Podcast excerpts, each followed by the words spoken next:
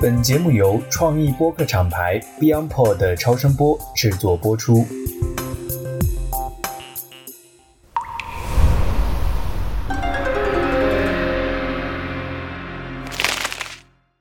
大家好，我是直立行走的锤总，很高兴呢，这次又请到了石大师。石大师最近非常忙啊，所以能够请您来跟我们做节目也是很不容易。但是今天我们要聊的这个话题非常有意思，是吧，是大师？我们要聊一聊跟情感有关的，是不是也是因为很多找您来咨询呀，或者说希望解决命理问题的，都会集中在这个跟情感有关的问题上呢？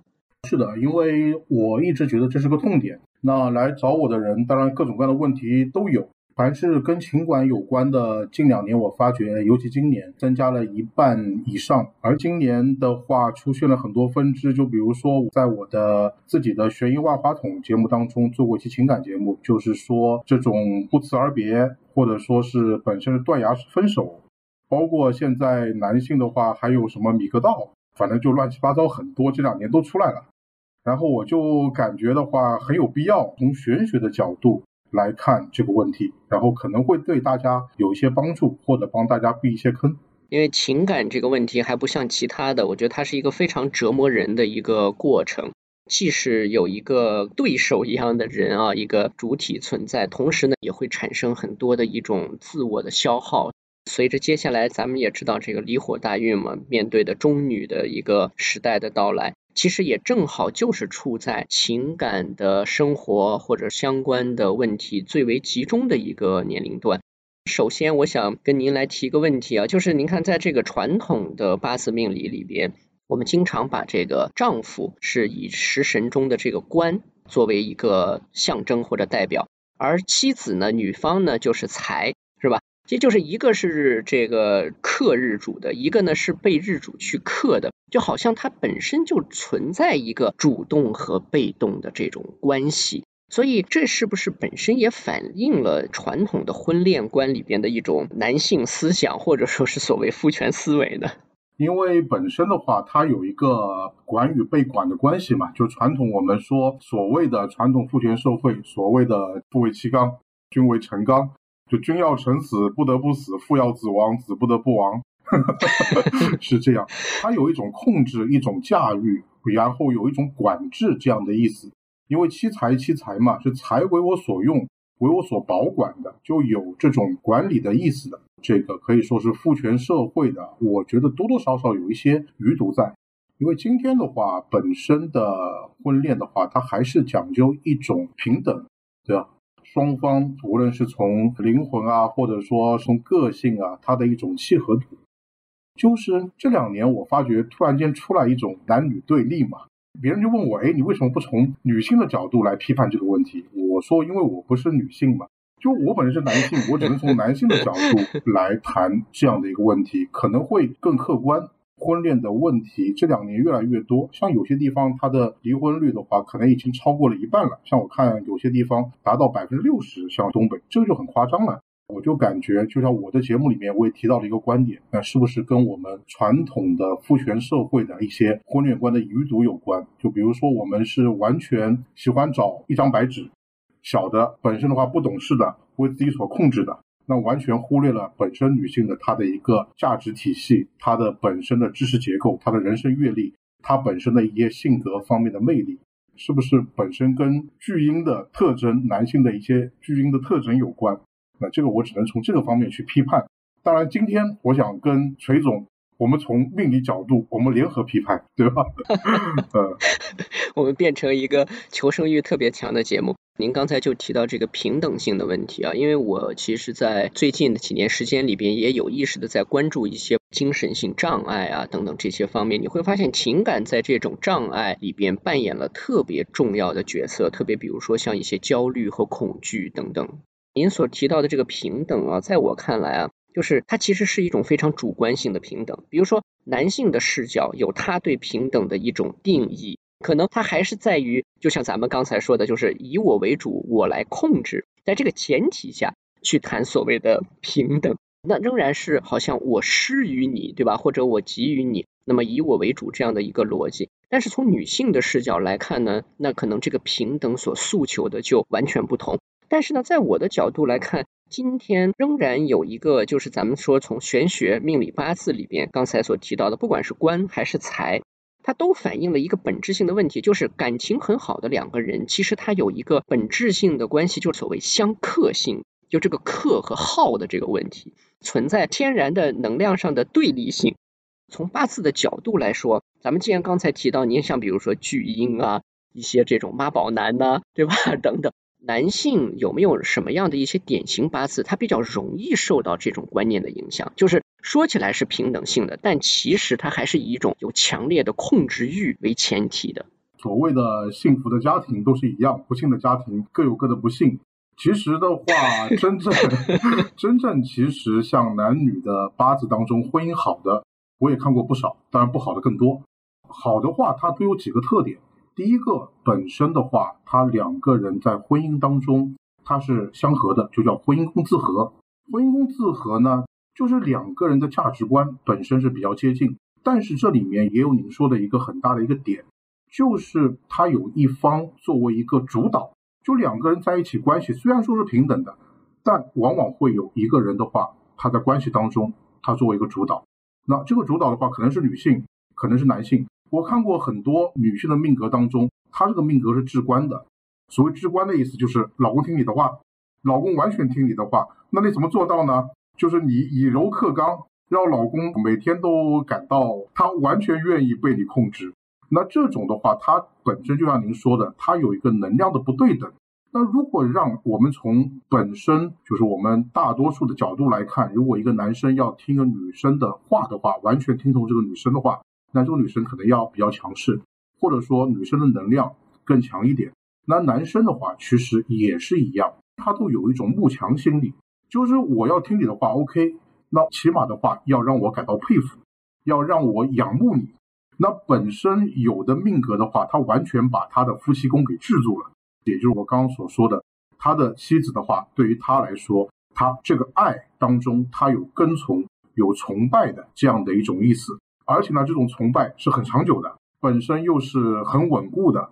所以您刚才其实提到的这个相合里边啊，说到了一个很重要的点，就是它的能量啊，其实不能完全对等。就不管是男性还是女性，在一个合理的关系里边，它总有一个主次之间的有效搭配。当然，我觉得主次这个说法啊，它其实存在一些语言上的欺骗性。就好像那个主就一定是很重要啊，就是引导嘛，有一个引导方。对对对，我觉得它其实是个引导方，但是要知道引导方的它的存在价值也是在于有一个乐于去配合他的这个回应方，这样的话才能形成一个比较良性的关系。但在今天，其实像您刚才提到的，比如说在咱们评论区里也出现过，就是有人问，就比如说我这个日主，我对自己的这个婚姻宫。或者就是坐下的这个日支嘛，对吧？这个日柱的这个地支，我跟他是一个相克关系，这是不是就意味着，其实我跟我的这个未来的伴侣，其实是一个关系很糟糕的状态，或者甚至是我可能找不到一个自己特别满意的伴侣？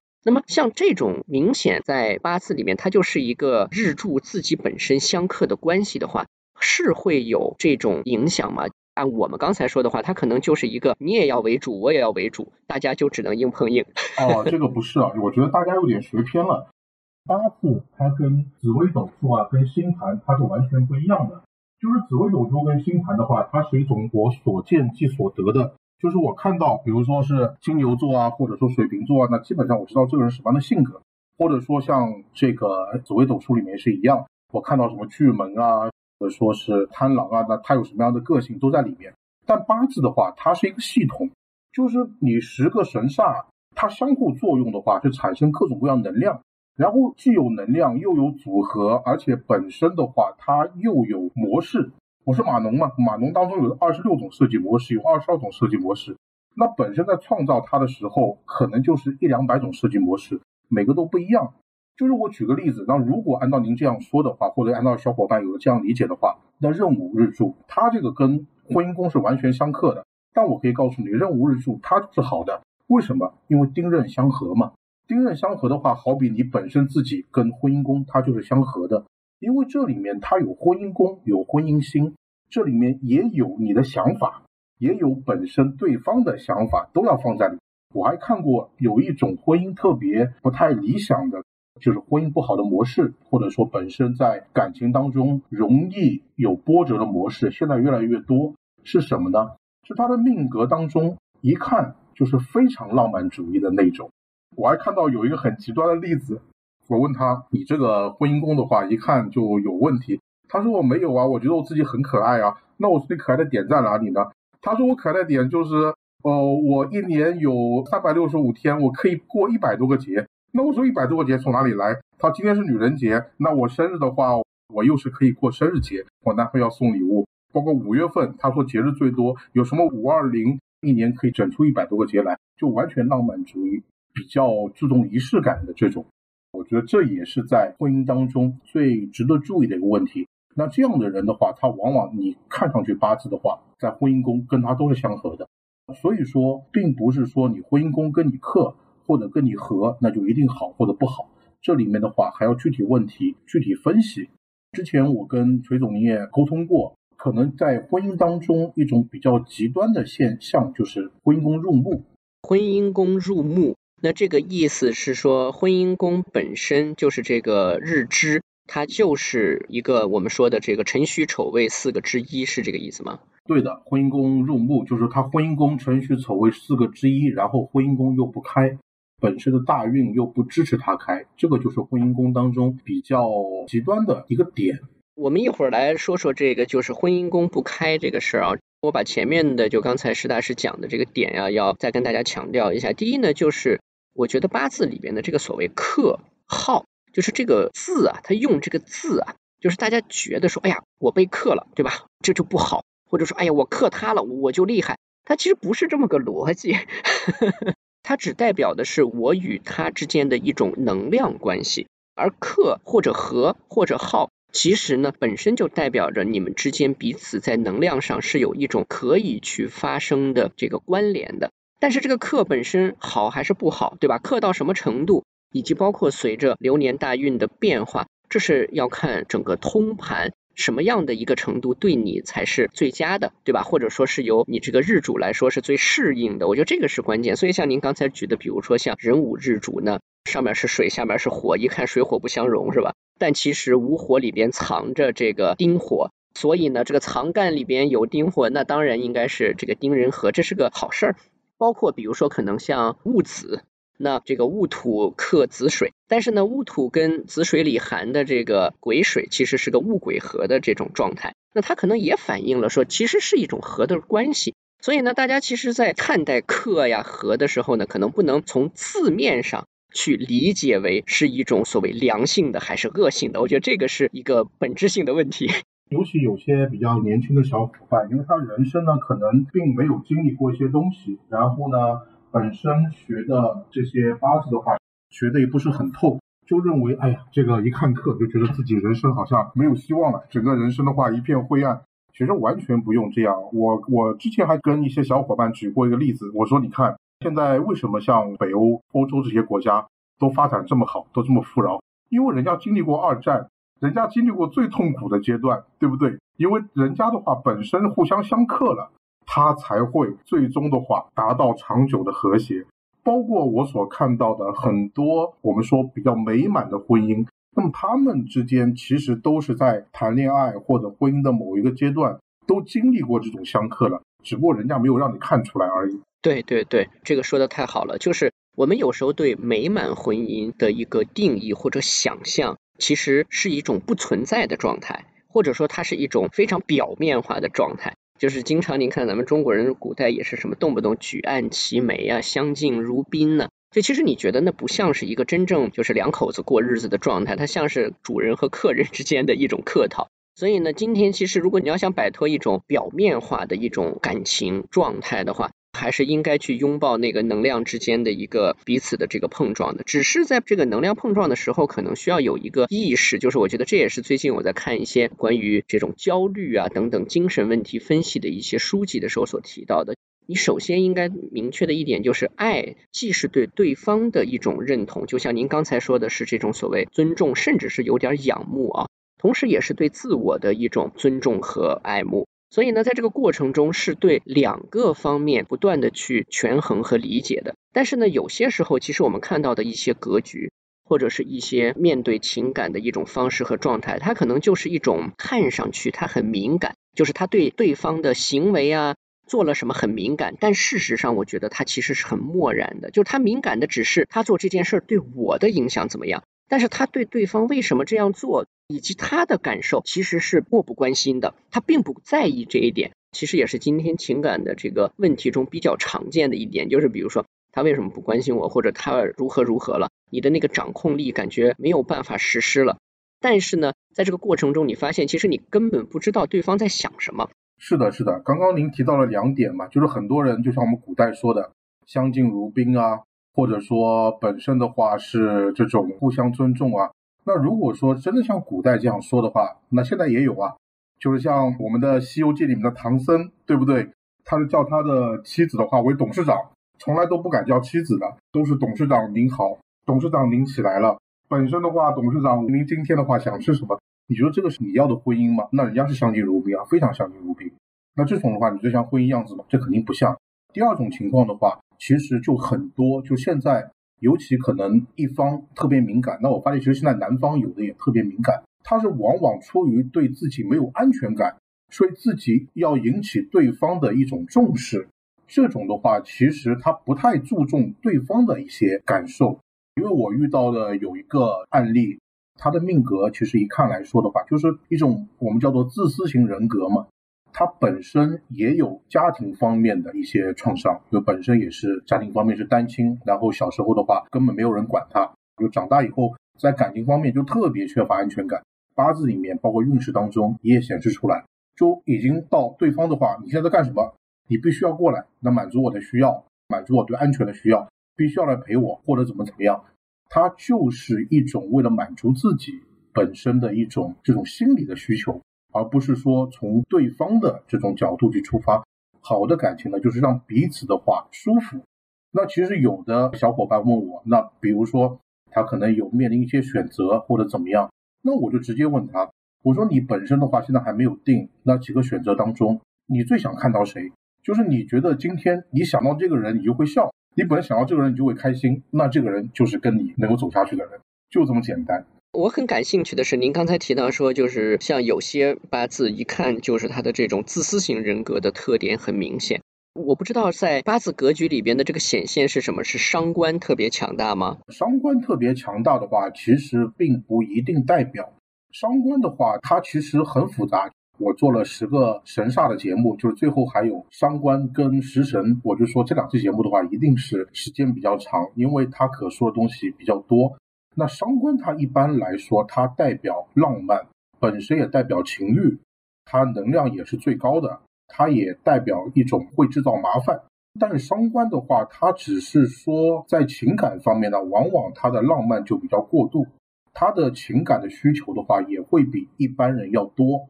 我看过有种组合，就是伤官跟食神比劫相结合，而这个比劫的话，又跟官相合。它其实去合官当中的能量，就是合的话，其实也有很多种。一种是两个人，比如说我刚举的例子，婚姻宫相合，那个是两个人感情的相合。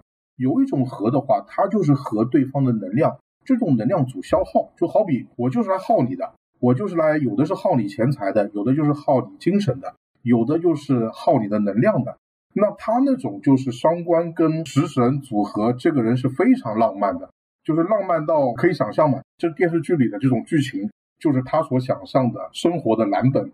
然后呢，他又去希望对方无时无刻来关心他，那本身的话又去消耗对方的能量。像这种的话，一般来说，在感情方面，尤其在走某些大运的时候，他就让对方非常的不舒服。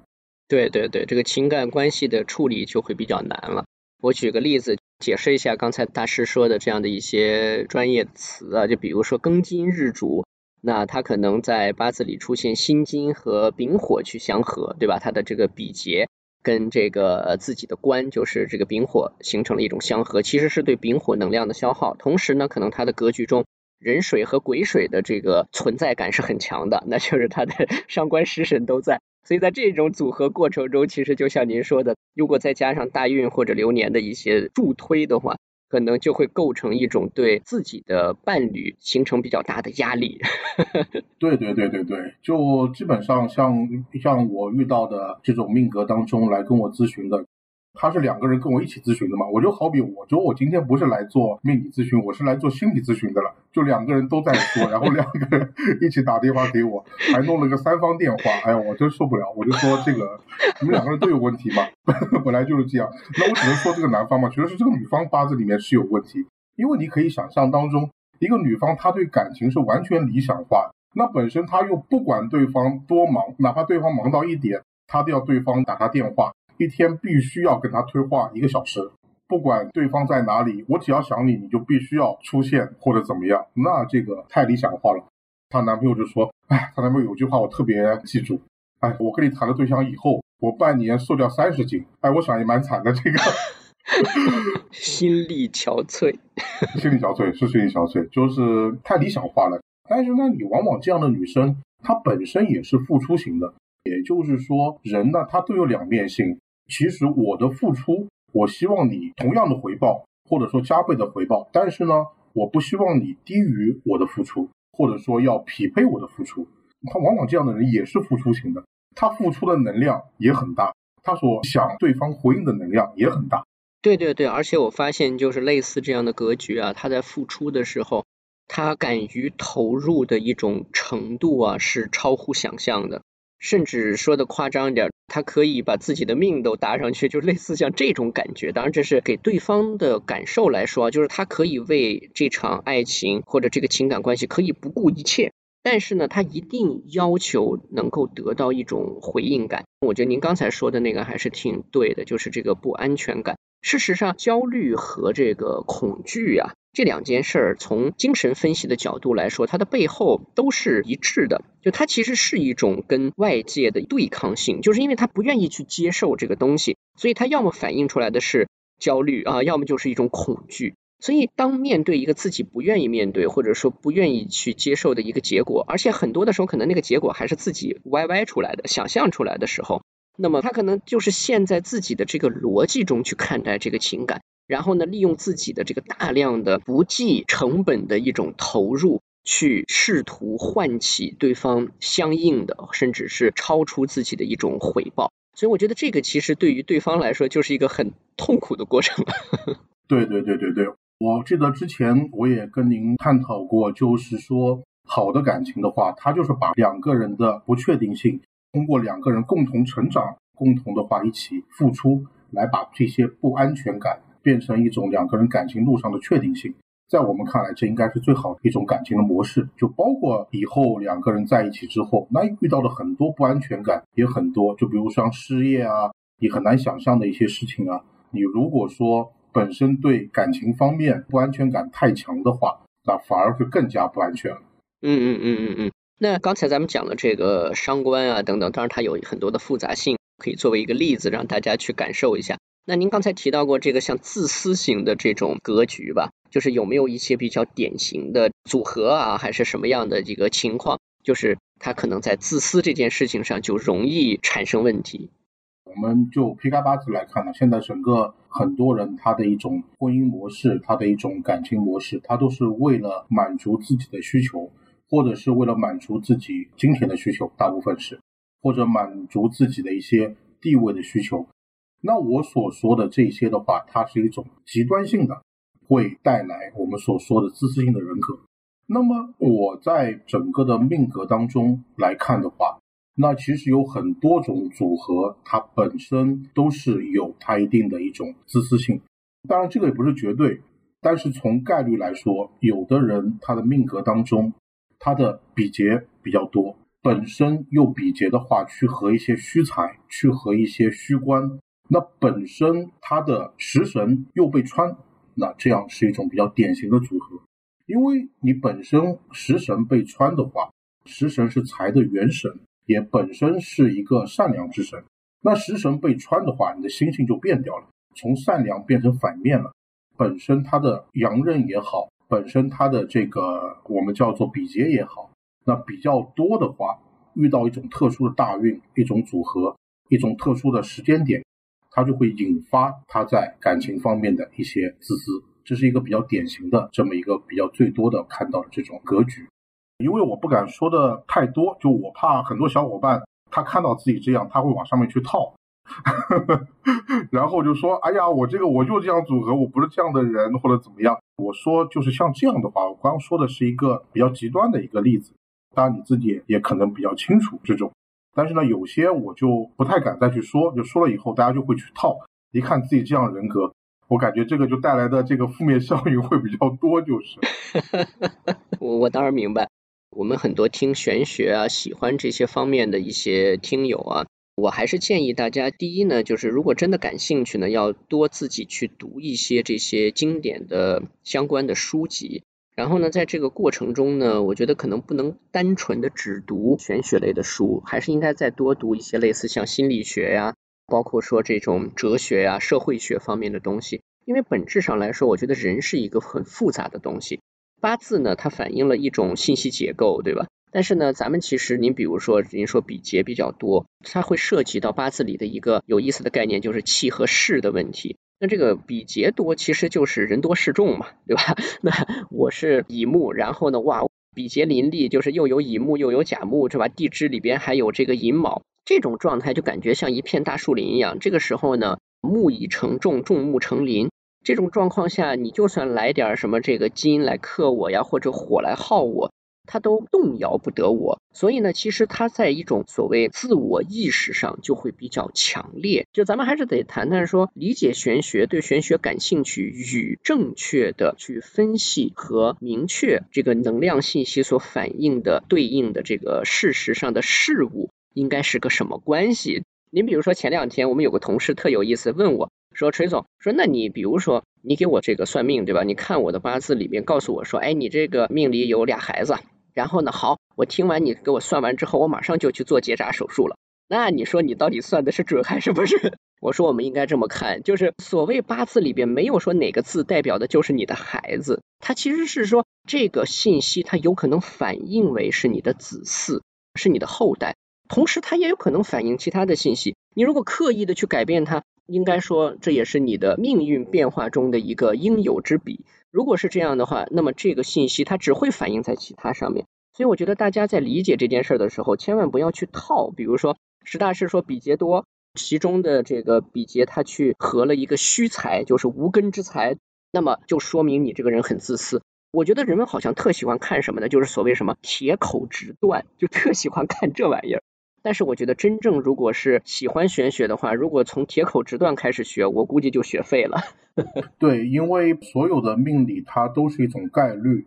刚刚锤总有一句话我非常认可，就其实人他是很复杂的。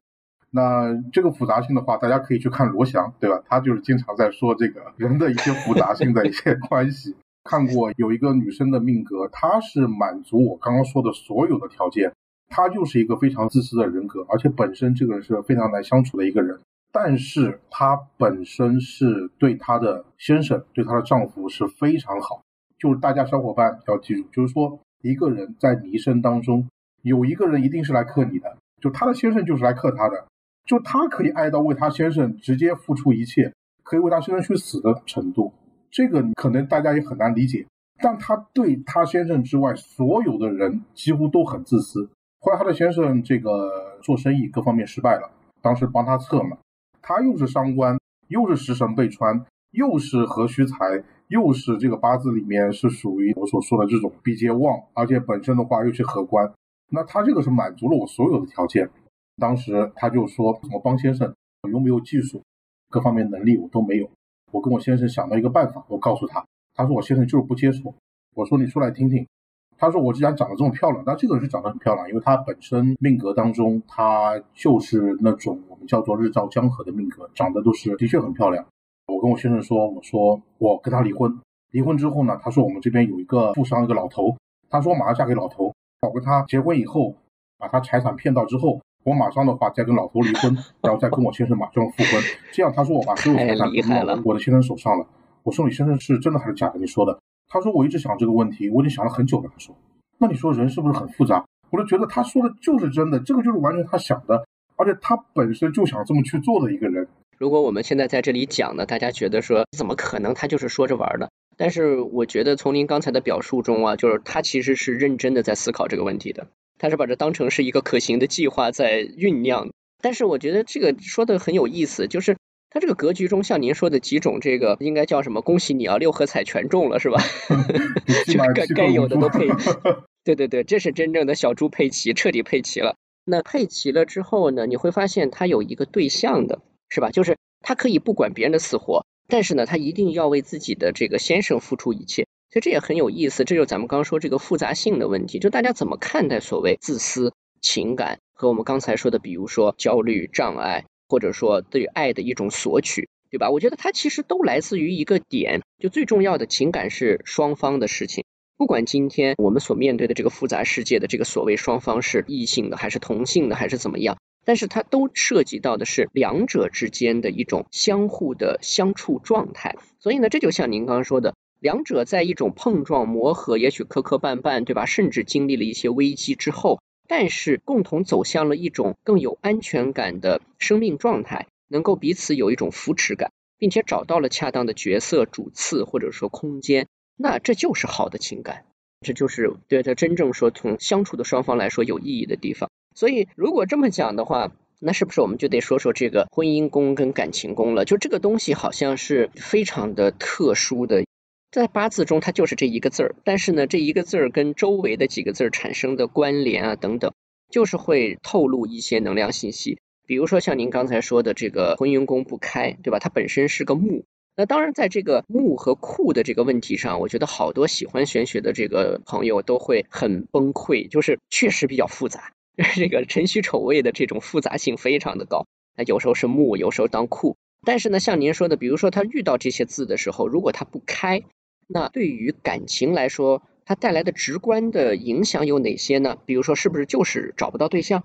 很多，有的像感情宫不开的话，其实木跟库其实都很复杂。我们说开的就叫做库，不开的叫做木。比如说婚姻宫的话，它比如是未土。遇到了戌土，那这未土就是开的。那有的本身的话，大运跟整个八字从来没遇到戌土，它还有天干开的。天干如果说叫甲根，玉未土当中又是本身是木库，它的天干又相冲了，这叫天干开。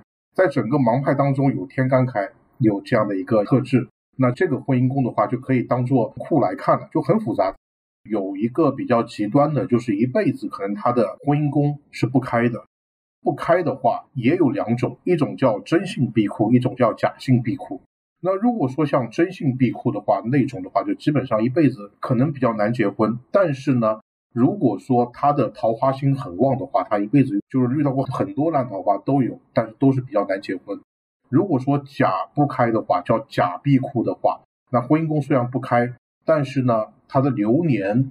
或者说某一个大运当中的某几个流年就把它给打开了，或者说它本身是财星做强根的话，像这种它也能结婚，并不是说完全不能结婚，但是婚姻的质量一般来说都是比较差的。像这样的一种组合的话，因为木也代表一种沟通，那就两个人的话沟通就有问题，或者说沟通不畅，或者说不能在当面沟通，或者说有的人他跟我说他沟通很畅。但是两个人一直结婚之后就在异地，也反映了在空间上的一种沟通的不畅问题。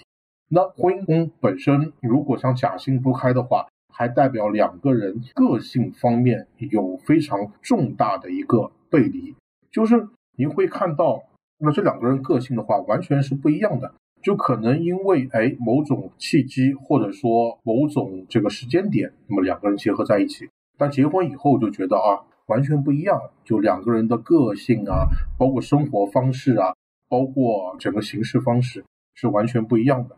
而且本身木库的话，它也代表他一定有一个性格当中对方难以接受的一个点。就我看到有一对组合很有意思，就他本身的妻子是一个严重的，就是婚姻宫不开的那个当事人，他是有一个非常非常严重的洁癖。那他的先生是反洁癖，就非常非常严重的反洁癖。您是对这个精神方面，包括心理方面都是比较有研究的嘛。就他的那种洁癖是到了精神病的这样的程度了，就是可以去看医生这样的程度了。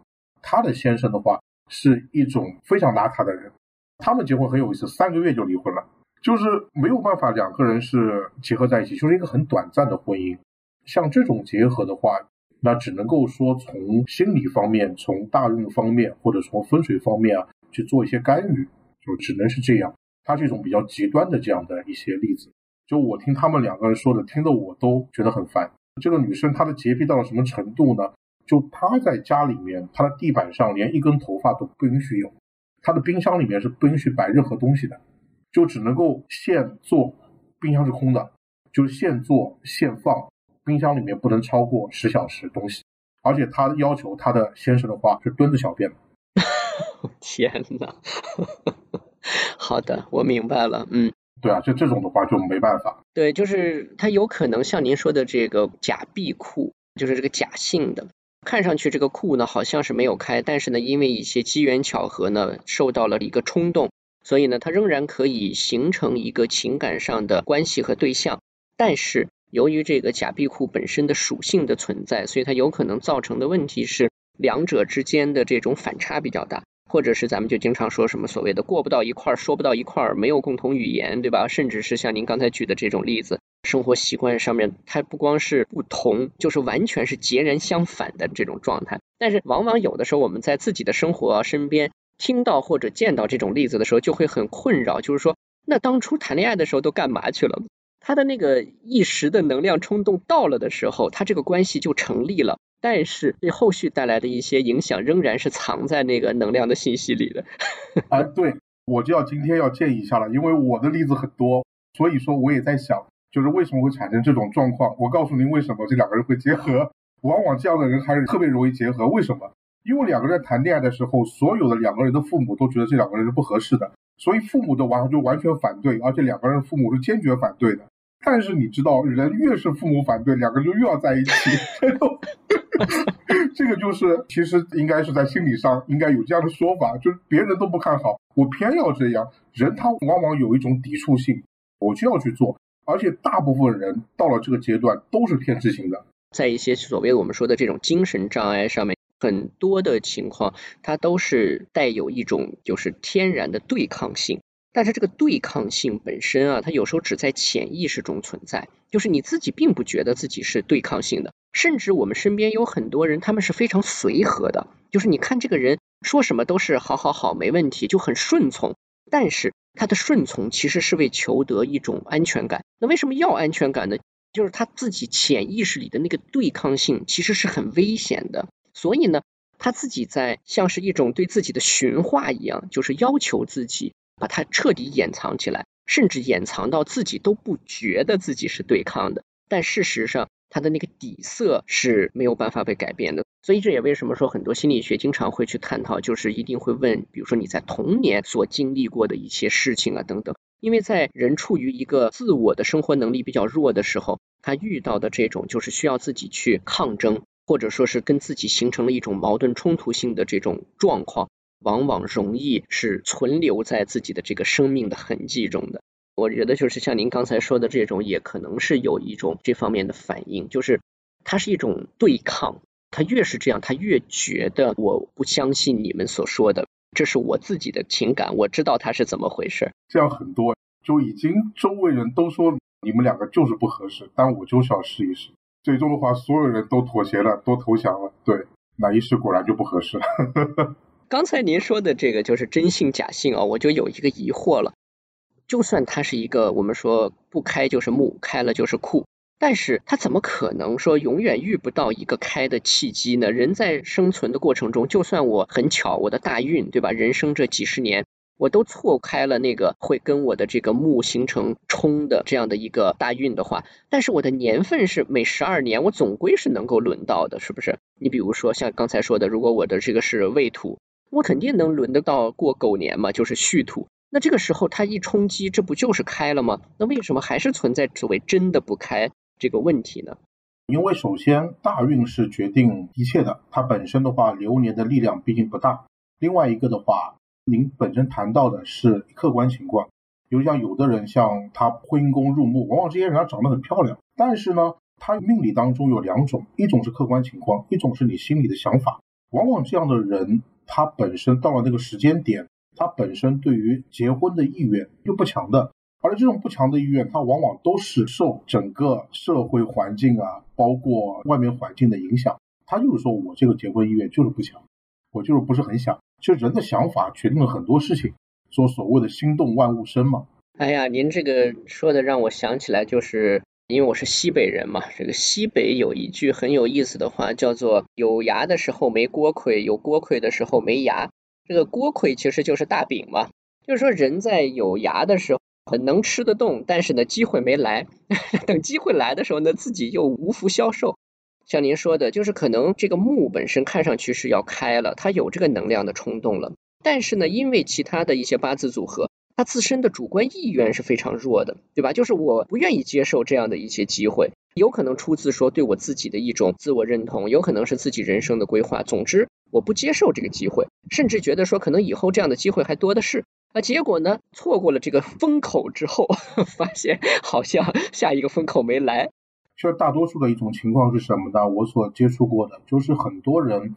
他谈过了一段刻骨铭心的恋爱，然后呢，他再去找的时候，他就会以之前那段感情为一个蓝本，然后去要求对方。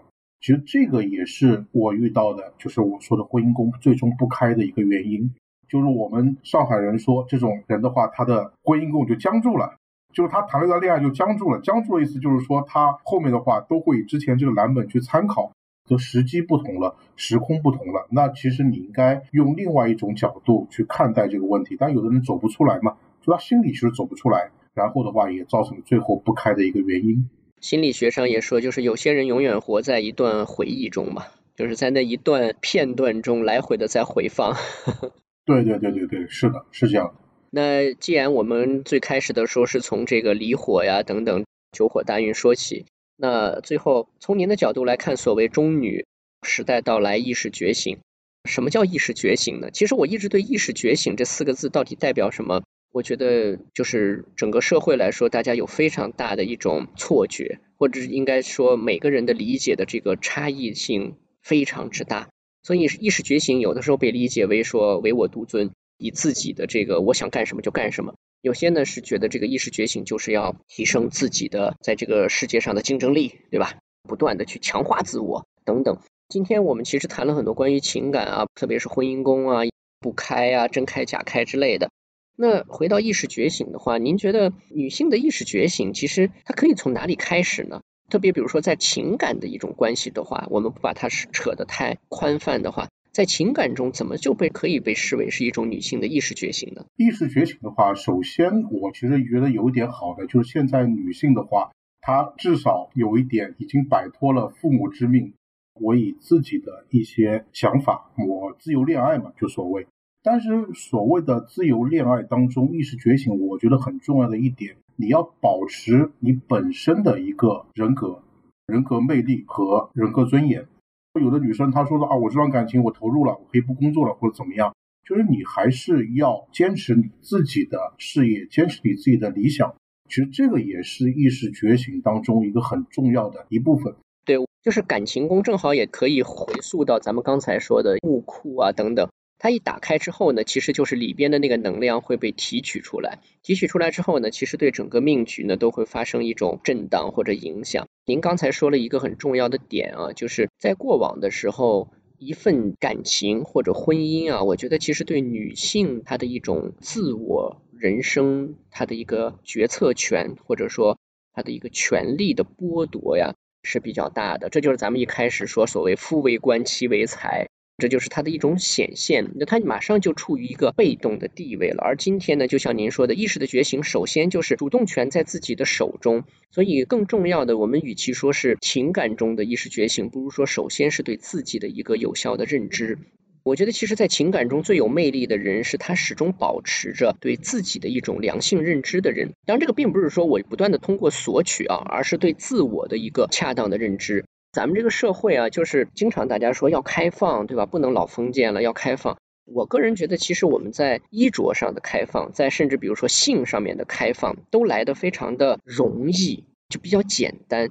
但是其实真正该开放的，我觉得其实是自己的一种认知的开放，就是你首先对自己是不是保持一个开放的状态。如果你自己把自己的一个人性，把你自己的一个东西，就像一个我们说的墓库，就你自己都不开它，那你就是把自己活成了一座坟墓。所以在这种状况下，那你可能就是坚守着自己的不安全感，坚守着我们刚才说的自己内心的那种对抗性在活着。那这种情况下，我觉得婚姻宫本身开与不开带来的那段情感经历，恐怕都是比较难，或者说都是比较累的。即便你的行为模式啊，在情感中看似是主动的，但我觉得对于双方来说，其实这个情感带给大家的感受，事实上没有主动者，彼此都是被动的，因为大家都觉得在这个过程中，并没有实现自己对一种情感的诉求。所以呢，从这个角度出发，我我其实一直在直立行走的节目中，还是想办法想输出一个我自己的看法，就是人对自我的有效的关照和认识。我觉得是良性且健康的处理一切情感关系的基础。如果你自己不把木库打开，不能以开放的心态去拥抱自己，那你凭什么去拥抱别人？你始终要保持成长，保持自我的一个认知。我觉得这个是最重要的。同意。我不知道现在还有没有很多人找您来所谓合八字啊？就至少在以前古代的时候，这是一个非常重要的事儿，是吧？就是看看双方的这个合不合。现在其实也比较重要，但是呢，其实这个只是说大家经历过之后才觉得整个合八字它还是有一定的必要的。有些人觉得啊，这个是传统啊，或者说这个是糟粕啊，或者怎么样。因为合八字的话，你首先就说一点嘛，就是你们两个首先运势跟婚姻宫要是相同步的。就两个人结婚，你不可能一个人运势完全很好，另外一个人运势完全走差，这样的话就比较难，最后能够完全走下去。就可以看看双方的一个在人生的发展的一种状况，或者说他的走势上是不是可以同频共振。如果是能够保持一个同频状态的话，它可能彼此的这种契合性就会更强。是的。那今天非常感谢石大师啊，其实情感的问题啊，可以被衍生成大量的展开的话题。